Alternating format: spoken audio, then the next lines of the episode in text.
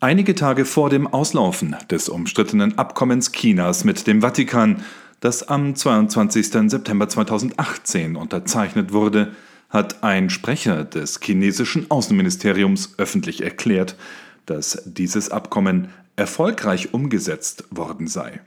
Wörtlich sagte Zhao Lijian auf einer Pressekonferenz am gestrigen 10. September, Dank der konzertierten Bemühungen beider Seiten konnte das Interimsabkommen über die Ernennung von Bischöfen zwischen China und dem Vatikan seit seiner Unterzeichnung vor rund zwei Jahren erfolgreich umgesetzt werden. Zitat Ende. Der Nachrichtendienst Bloomberg berichtete bereits am 9. September mit Verweis auf zwei anonyme Quellen, dass das Abkommen in den kommenden Wochen erneuert werden soll. Tatsächlich ist seit Abschluss des Deals die Ernennung von Bischöfen praktisch ausgesetzt worden. Die systematische Christenverfolgung und Gleichschaltung nach kommunistischen Vorgaben, die Teil der Sinisierung der Kirche durch Beamte des Regimes in Peking ist, eskalierte dagegen.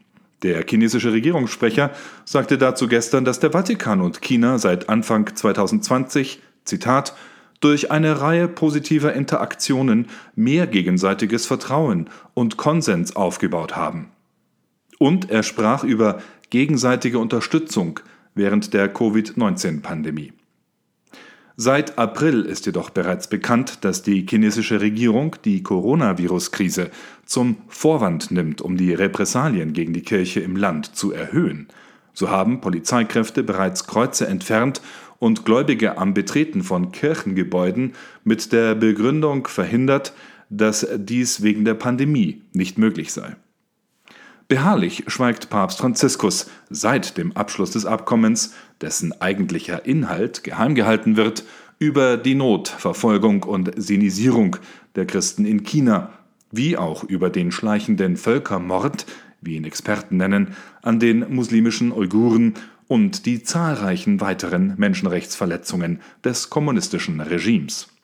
Auch über die dramatische Lage in Hongkong hat sich Papst Franziskus nicht mehr geäußert, obwohl Katholiken eine führende Rolle im Kampf um Demokratie und Menschenrechte dort spielen.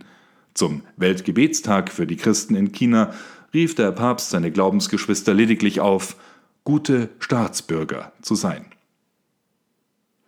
Der als vorläufiges Abkommen bezeichnete Deal des Jahres 2018 sollte eigentlich die Ernennung von Bischöfen in der Volksrepublik regeln, führte bislang aber nur zu zwei Konsequenzen nach Einschätzung Betroffener wie internationaler Beobachter. Erstens eine Eskalation der Verfolgung und Unterdrückung der Religionsfreiheit gekoppelt mit der als Sinisierung bezeichneten Politik einer Änderung des Erscheinungsbildes von Kirchen wie auch der Inhalte des Glaubens, damit diese mit der totalitären Ideologie des Kommunismus übereinstimmen. Ein Beispiel. In Kirchen werden in China die Kreuze abgehängt, während das Konterfei von Mao Zedong und Xi Jinping aufgehängt wird, wie CNA Deutsch wiederholt berichtet hat. Menschen unter 18 Jahren dürfen vielerorts Gotteshäuser gar nicht mehr betreten. Und auch die zehn Gebote sollen der Staatsideologie angepasst werden. Zweitens, die Normalisierung und Anerkennung durch Rom von bislang exkommunizierten Bischöfen, die von der kommunistischen Partei ausgewählt waren, sind die weitere Konsequenz. Papst Franziskus hat mit Bekanntgabe des Abkommens 2018 zeitgleich sieben exkommunizierte Männer zu Bischöfen ernannt. Dagegen hat unter anderem auch Erzbischof Ludwig Schick darauf hingewiesen, dass nur zwei Bischöfe nach den neuen, geheim gehaltenen Regeln ernannt worden sind. Über 40 Bischofssitze sind in China nach wie vor unbesetzt. Nach einem Treffen zwischen Erzbischof Paul Gallagher, Sekretär für die Beziehungen zu den Staaten des Heiligen Stuhls, und dem chinesischen Außenminister Wang Yi am 14. Februar 2020 teilte die Pressestelle des Heiligen Stuhls mit, das Treffen habe, Zitat, die Bedeutung des vorläufigen Abkommens hervorgehoben und die Bereitschaft erneuert, den institutionellen Dialog auf bilateraler Ebene fortzusetzen, um das Leben der katholischen Kirche und das Wohl des chinesischen Volkes zu fördern. Zitat Ende. Die Cybersecurity-Firma Recorded Future berichtete am 28. Juli, dass chinesische staatlich geförderte Hacker offenbar Computernetzwerke des Vatikans ins Visier genommen haben, um China bei den Verhandlungen zur Erneuerung des Abkommens mit Vatikan einen Vorteil zu verschaffen. Der chinesische Regierungssprecher sagte am 10. September, die beiden Seiten werden weiterhin eine enge Kommunikation und Konsultation aufrechterhalten und die bilateralen Beziehungen verbessern. Tatsächlich hat der chinesische Präsident auf Lebenszeit Xi Jinping die Sinisierung aller Religionen in China in Auftrag gegeben, eine Gleichschaltungsmaßnahme, welche die US-Kommission für internationale Religionsfreiheit als eine weitreichende Strategie zur Kontrolle, Regierung und Manipulation aller Aspekte des Glaubens in einer sozialistischen Form mit chinesischen Merkmalen bezeichnet hat.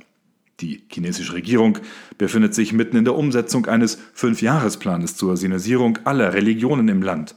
Der Islam ist mit zunehmender Verfolgung konfrontiert. Mindestens 900.000 uigurische Muslime werden mittlerweile in Internierungslagern festgehalten. Andere Beobachter sprechen von mehreren Millionen Menschen.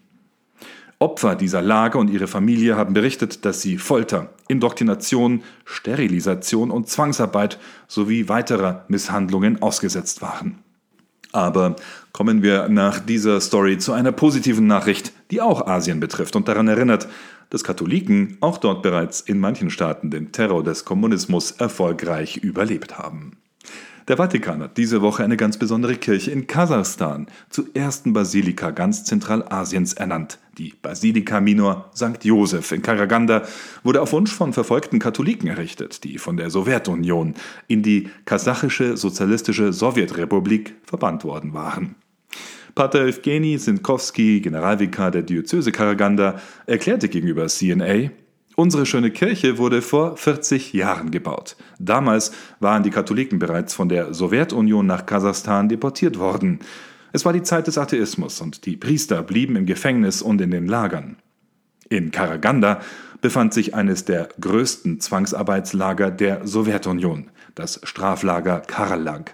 Es wird geschätzt, dass in den Jahrzehnten von 1931 bis 1959 ungefähr eine Million politische Gefangene in diese Lager kamen. Sie wurden brutalst behandelt und ausgebeutet, darunter tausende deutsche Katholiken, aber auch polnische, ukrainische, litauische und weißrussische Glaubensgeschwister. Für uns ist diese Kirche die Frucht des tiefen Glaubens und des schweren Leidens unseres Volkes, aber auch der großen Liebe Gottes, des Herrn zu unserem Volk, betonte Generalvikar Zinkowski. Als die sowjetische Unterdrückung des Christentums in den 1970er Jahren etwas nachließ, baten die Katholiken Karagandas die Regierung um die Erlaubnis, eine Kirche zu bauen. Und 1977 erhielten sie einen Brief aus Moskau, in dem die Kirche genehmigt wurde. Das Gotteshaus wurde im Jahr 1980 als allererste katholische Kirche der kasachischen SSR eingeweiht. Nachdem Kasachstan 1991 unabhängig wurde, wurde auch St. Joseph zur Kathedrale der Diözese Karaganda. Im Jahr 2012 wurde auf dem ehemaligen Gelände des Zwangsarbeiterlagers Karlak eine neue unserer lieben Frau von Fatima geweihte Kathedrale begründet. St. Joseph enthält Reliquien des seligen Wladislaw Bukowinski, eines Priesters, der über zehn Jahre in sowjetischen Gulags verbrachte und den anderen zur Zwangsarbeit verurteilten Häftlingen das Evangelium verkündete. Die Seligsprechung von Bukowinski fand 2016 in dieser Kirche statt. Aber kommen wir von diesen positiven Nachrichten in Zentralasien zu Versuchen eines neuen Aufbruchs im deutschsprachigen Europa. Ich übergebe an Rudolf Gehrig, den Zehner Deutsch-Chefkorrespondenten. Nach der langen Corona-Pause hat der sogenannte Synodale Weg seine Arbeit wieder aufgenommen. Vor einer Woche fanden an fünf Orten gleichzeitig die sogenannten Regionenkonferenzen statt. Dabei wurde deutlich, dass jene Gruppierungen und Strömungen, die eine Änderung der kirchlichen Lehre in zentralen Punkten anstreben, weiterhin an diesen Zielen festhalten wollen. Vor allem die Sexualmoral und auch die Rolle der Frau muss dringend auf den Prüfstand, so ein Großteil der Teilnehmer. Strittig ist weiterhin, ob die Ursachen der tiefen Glaubenskrise in Deutschland tatsächlich durch vorgebliche Reformbemühungen bekämpft werden können. Dennoch finden viele der Bestrebungen bereits konkrete Umsetzungsansätze in den einzelnen Diözesen. So hat beispielsweise das Bistum Osnabrück die Aktion Frauen verkünden das Wort ausgerufen. Vom 13. bis 20. September sollen in mehr als 50 Gemeinden und in 90 Gottesdiensten des Bistums Frauen predigen. Normalerweise sei die Predigt in der Messe an sich einem Geweihten vorbehalten, zitiert das Bistum auf seiner Internetseite Inga Schmidt, die Referentin im Bereich der Glaubenskommunikation im Osnabrück ist. Sie sagt, wir finden, dass wir den Rahmen jetzt ein wenig weiten müssen, damit speziell Frauen noch stärker als bisher in Liturgie und Verkündigung zu sehen und zu hören sind. Kirchenrechtlich ist die Homilie, also die Predigt während der heiligen Messe zur Auslegung der Schriftlesungen, weiterhin Priestern und Diakonen vorbehalten. Andere Arten von Predigten können nach Angaben des Codex Juris Canonici im Ausnahmefall von Laien übernommen werden, wenn, Zitat, das unter bestimmten Umständen notwendig oder in Einzelfällen als nützlich angeraten ist. Inwieweit der kirchenrechtliche Rahmen durch das Bistum Osnabrück überdehnt wird, werden vermutlich erst die kommenden Tage zeigen. Morgen in einer Woche findet in Berlin übrigens auch der Marsch für das Leben statt. Aufgrund der Corona-Pandemie müssen besondere Hygienevorschriften eingehalten werden, weshalb eine Voranmeldung beim Veranstalter, dem Bundesverband Lebensrecht, nötig ist. Ursprünglich sollte auch in der Schweiz zeitgleich der Marsch fürs Läbe stattfinden, doch dieser musste nun kurzfristig abgesagt werden. Der Grund? Das Kongresszentrum in Winterthur, das als Veranstaltungsort ausgewählt war, fürchtet gewalttätige Störaktionen von Abtreibungsbefürwortern. Nach den neuesten Informationen der Polizei sei mit 400 bis 1000 gewaltbereiten Demonstranten aus der ganzen Schweiz zu rechnen. Das Organisationskomitee zeigte sich von der Absage enttäuscht.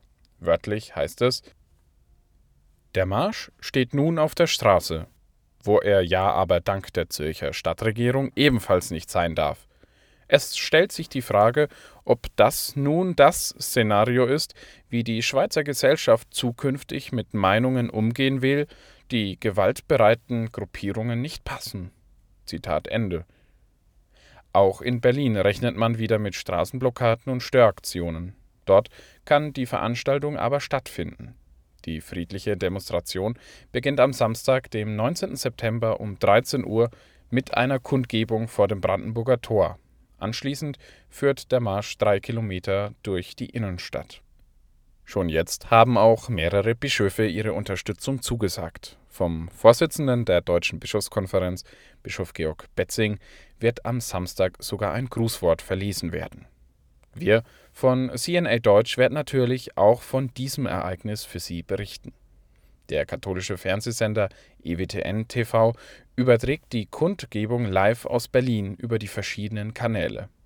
Alle weiteren Informationen können Sie schon jetzt nachlesen hier bei uns unter www.cnadeutsch.de. Vielen Dank an Rudolf Gehrig. Das war der Zehner Deutsch Podcast am Freitag, dem 11. September 2020. Mein Name ist Anjan Christoph Wimmer. Ich wünsche Ihnen einen gesegneten Sonntag. Wir hören uns.